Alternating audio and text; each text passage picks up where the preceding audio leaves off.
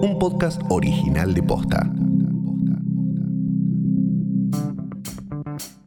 Mi nombre es César Luciano Sanabria, yo soy vecino del, barrio 31, estudié la carrera de, de arquitectura, me recibí hace muy poco tiempo.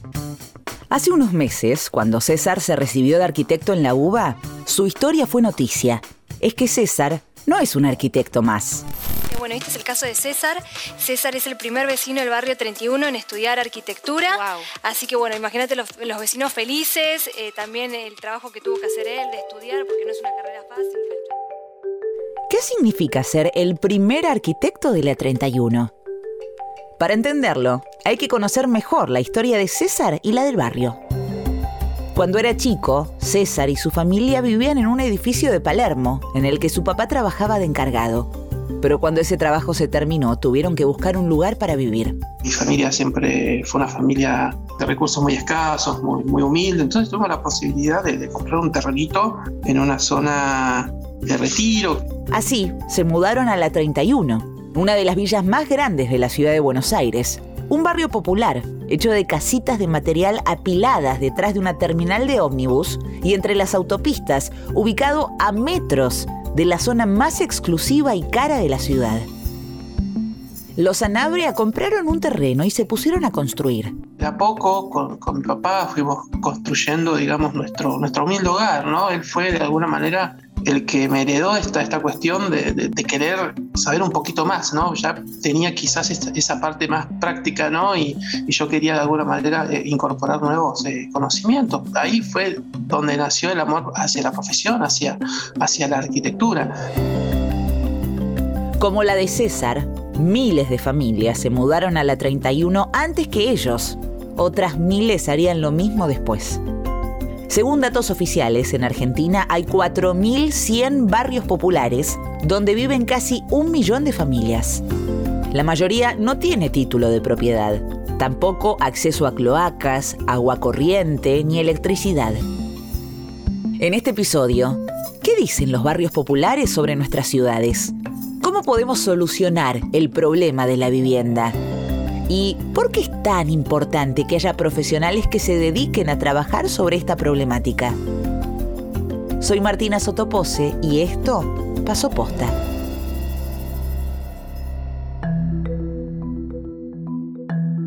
Villas en Argentina, favelas en Brasil, callampas en Chile, cantegriles en Uruguay. El déficit de vivienda no es solo un problema de nuestro país. Según un estudio del Banco Interamericano de Desarrollo, hoy una de cada tres familias de América Latina y el Caribe vive en una vivienda inadecuada, construida con materiales precarios o sin servicios básicos. Además, casi dos de las tres millones de familias que se forman cada año en ciudades latinoamericanas se ven obligadas a instalarse en viviendas informales cuando las soluciones de mercado no son accesibles por su costo y cuando, este, el Estado no, no, genera las soluciones necesarias para proveer esta vivienda.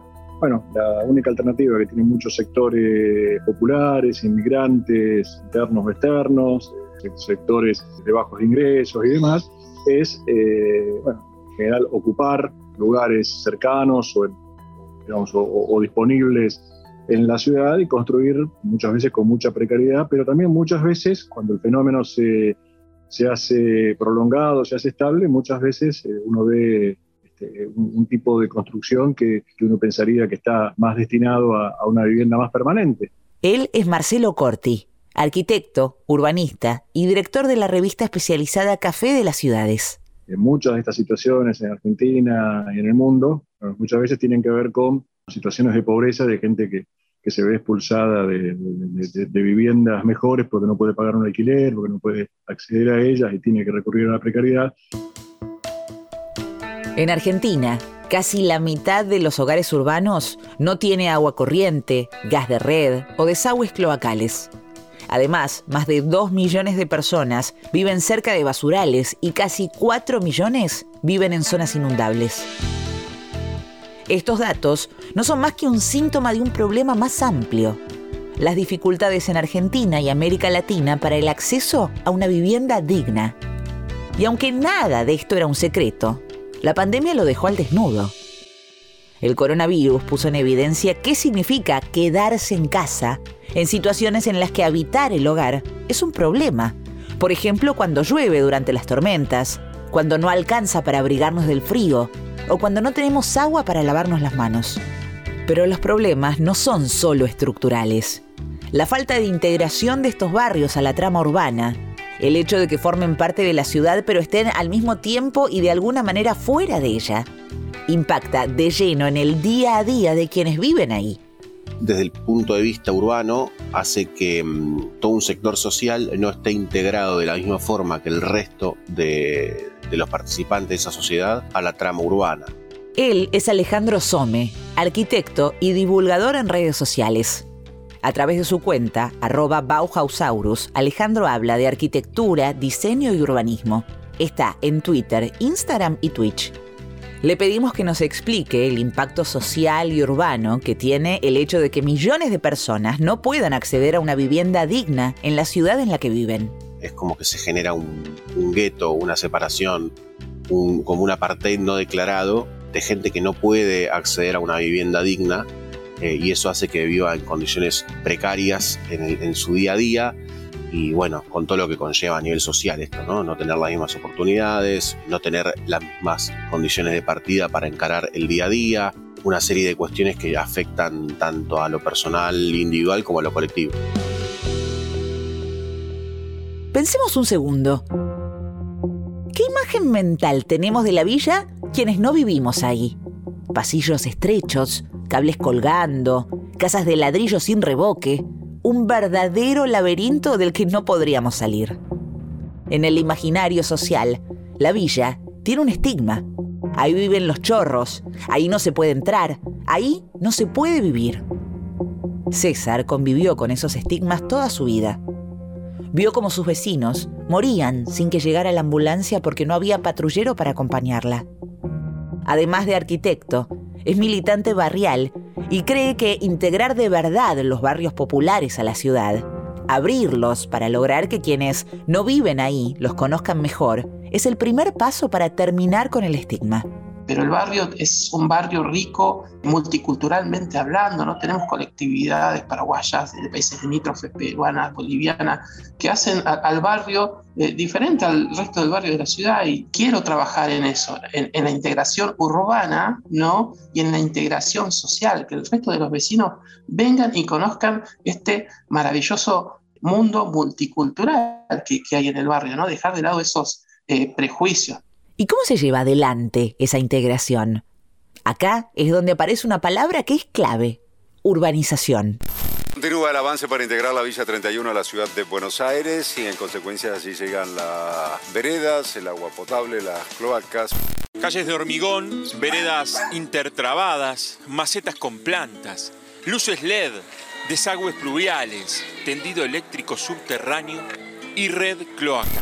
El objetivo es que puedan pasear los porteños como pasean por cualquier otro barrio y que esto sea un barrio más de la ciudad, con todos los derechos que tiene un vecino de la ciudad en cuanto a servicios, a la escuela, a la salud y las mismas obligaciones, a pagar por esos servicios, a pagar sus impuestos. Mucha gente pidió la urbanización y esperamos casi la mayoría porque es para el bien de todos y por la tranquilidad de todos. Yo digo que es buenísimo que estén urbanizando.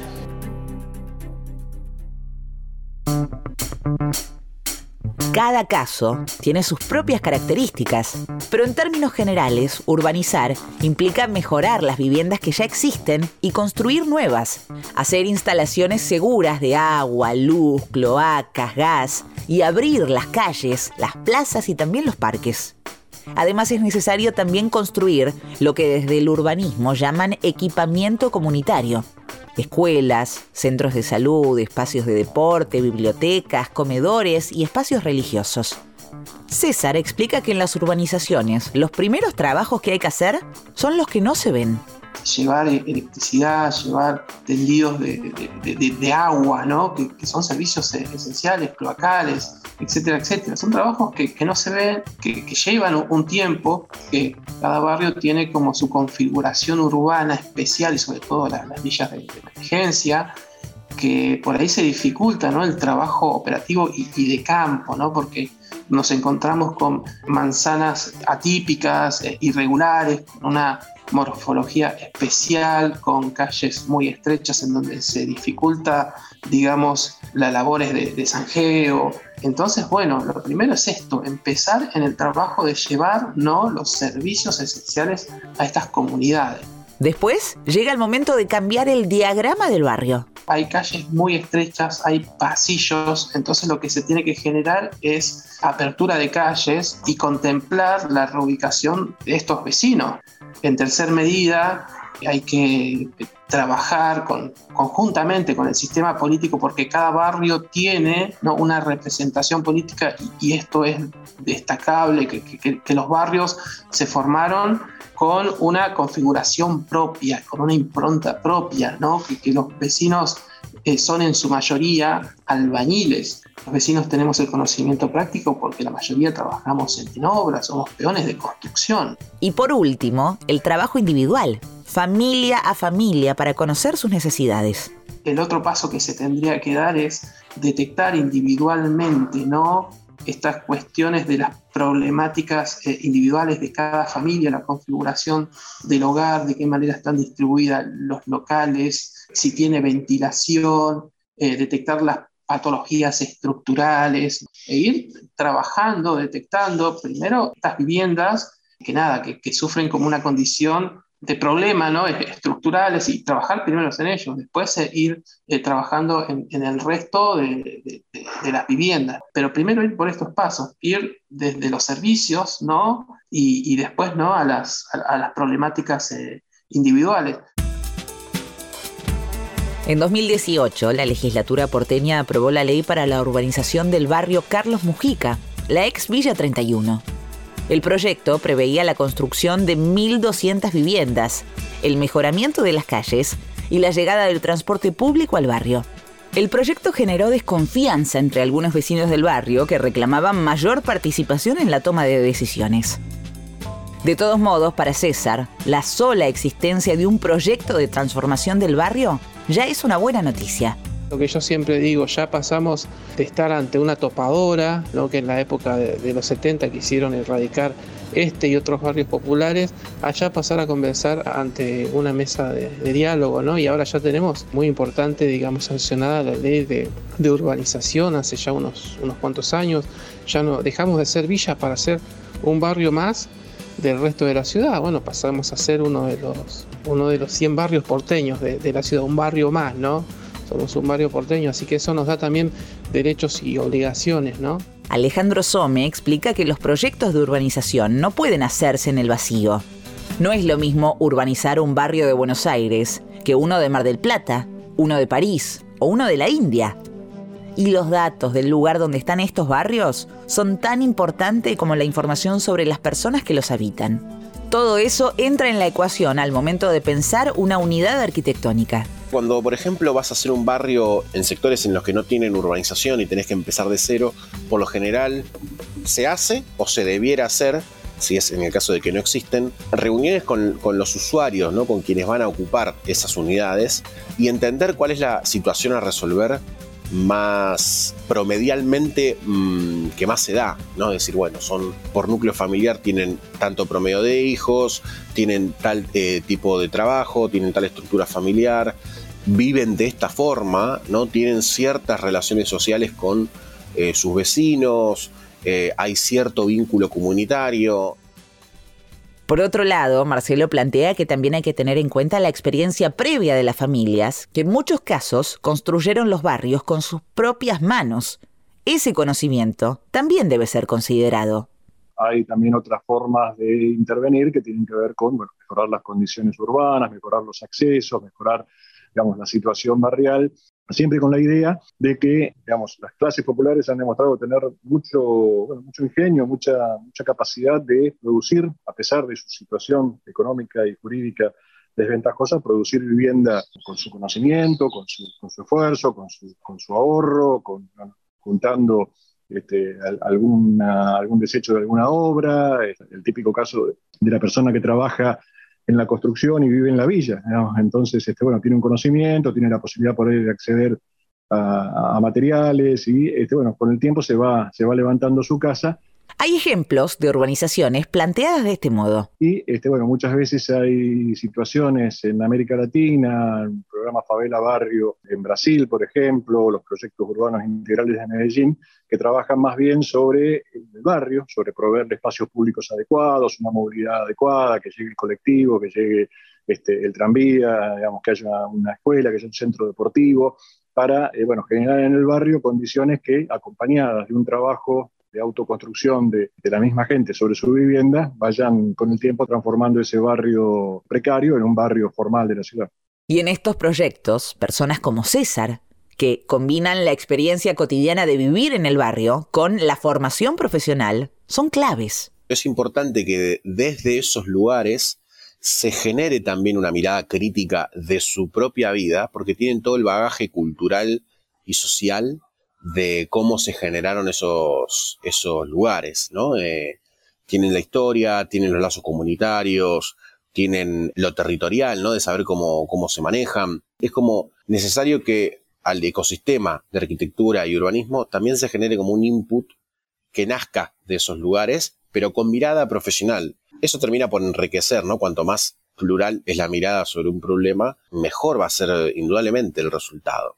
Hay otros proyectos que estamos eh, generando con un grupo de profesionales que, me parece que es súper interesante, que convoqué, ¿no? De, barriadas populares, que son eh, maestros mayores de obra, estudiantes de arquitectura, y a este grupo lo llamamos Nutran, que en lengua mapuche significa historia, vida, arte.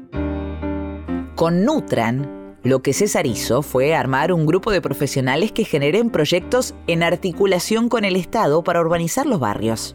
Actualmente tenemos dos maestros mayores de obra del barrio 31, tenemos un muchacho que pertenece a la comunidad CUOM del Chaco, que está eh, muy avanzado en, la carrera. Incorporamos también a un chico que está estudiando en, la FADO, la Facultad de Arquitectura, Diseño y Urbanismo, que vive en Fuerte Apache.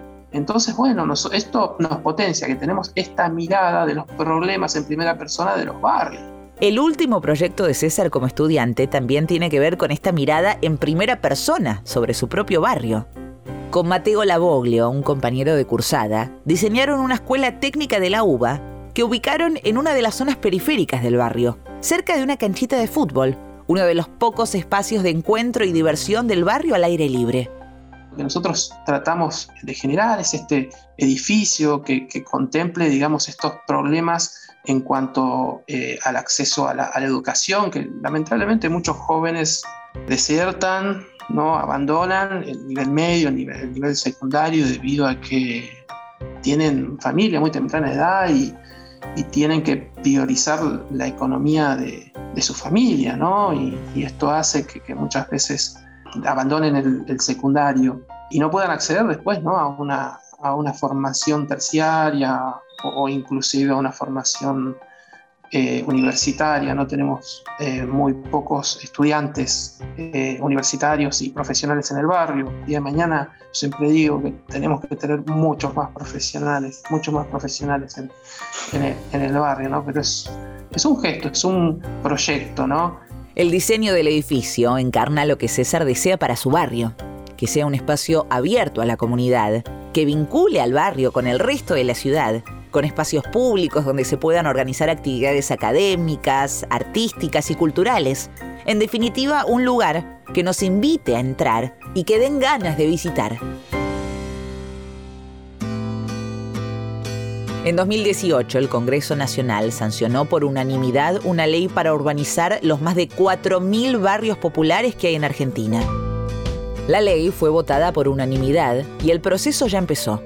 En este momento hay proyectos de urbanización no solo en la ciudad de Buenos Aires, sino también en la provincia, donde están la mitad de los barrios populares de todo el país, y en otras provincias como Salta, Córdoba y Tierra del Fuego. Para Marcelo Corti, el tema no tiene suficiente lugar en la agenda política, pero la ley es un buen primer paso siempre hablamos de la grieta, de que nos cuesta meternos en políticas públicas. Este parece ser el comienzo, ha, pasado muy poco tiempo todavía, es poco lo que se ha realizado, pero parece ser el comienzo de una política en la que estamos todos de acuerdo. No hay ninguna sociedad del mundo que haya resuelto estos problemas sin una intervención muy fuerte, muy muy activa por parte del Estado, construyendo viviendas, construyendo ciudad. Es importante plantearse esto también, que no es solamente construir viviendas, sino construir ciudad, ciudad en el sentido más amplio de la palabra, no solamente en el sentido de calles, avenidas, este, plazas y parques, sino digamos, todo el sentido social, de relación, de, de comunidad que implica vivir en una implica vivir en una ciudad, tener acceso al trabajo, tener acceso a la educación, tener acceso a la, a la salud solucionar este problema depende no solamente de dar una solución desde lo edilicio, ¿no? obviamente, sino que es un, es un problema multicausal que involucra lo económico, personal individual y lo, económico colectivo, ¿no? Eh, la macroeconomía del país, eh, el acceso a la vivienda, el acceso a créditos también, porque es una cuestión también en cascada, que la gente se va cayendo del acceso a viviendas y los salarios son malos. Entonces, esa, esa, mm, es como que nos falta esa habilidad de poder ver hacia adelante y decir, bueno, hoy pongo el esfuerzo en esto, a futuro lo seguirán otros y mucho más a futuro lo verán otros los resultados de ese esfuerzo. Creo que tanto el acceso a la vivienda como las urbanizaciones de barrios precarios necesita como de que hagamos todos y todas ese esfuerzo.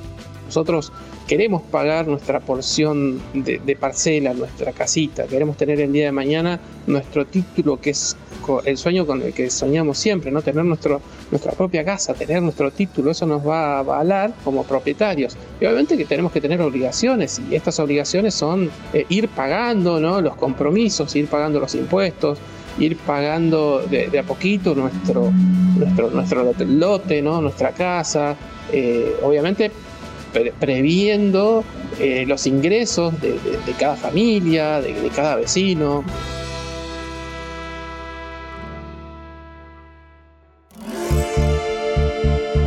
Esto pasó posta es un podcast original de posta. La producción de este episodio estuvo a cargo de Federico Ferreira. El guion es de Emilia Arbeta y en la coordinación de producción estuvo Lucila Lopardo. Nuestro editor es Leo Fernández. En la producción general, Luciano Banchero y Diego del Agostino. Encontrá un nuevo episodio todos los miércoles en Spotify, Apple Podcast, Google Podcast, Deezer y en todas las apps de podcast. Búscanos en Instagram y en Twitter. Somos arroba postafm. Soy Martina Sotopose y esto... Posta.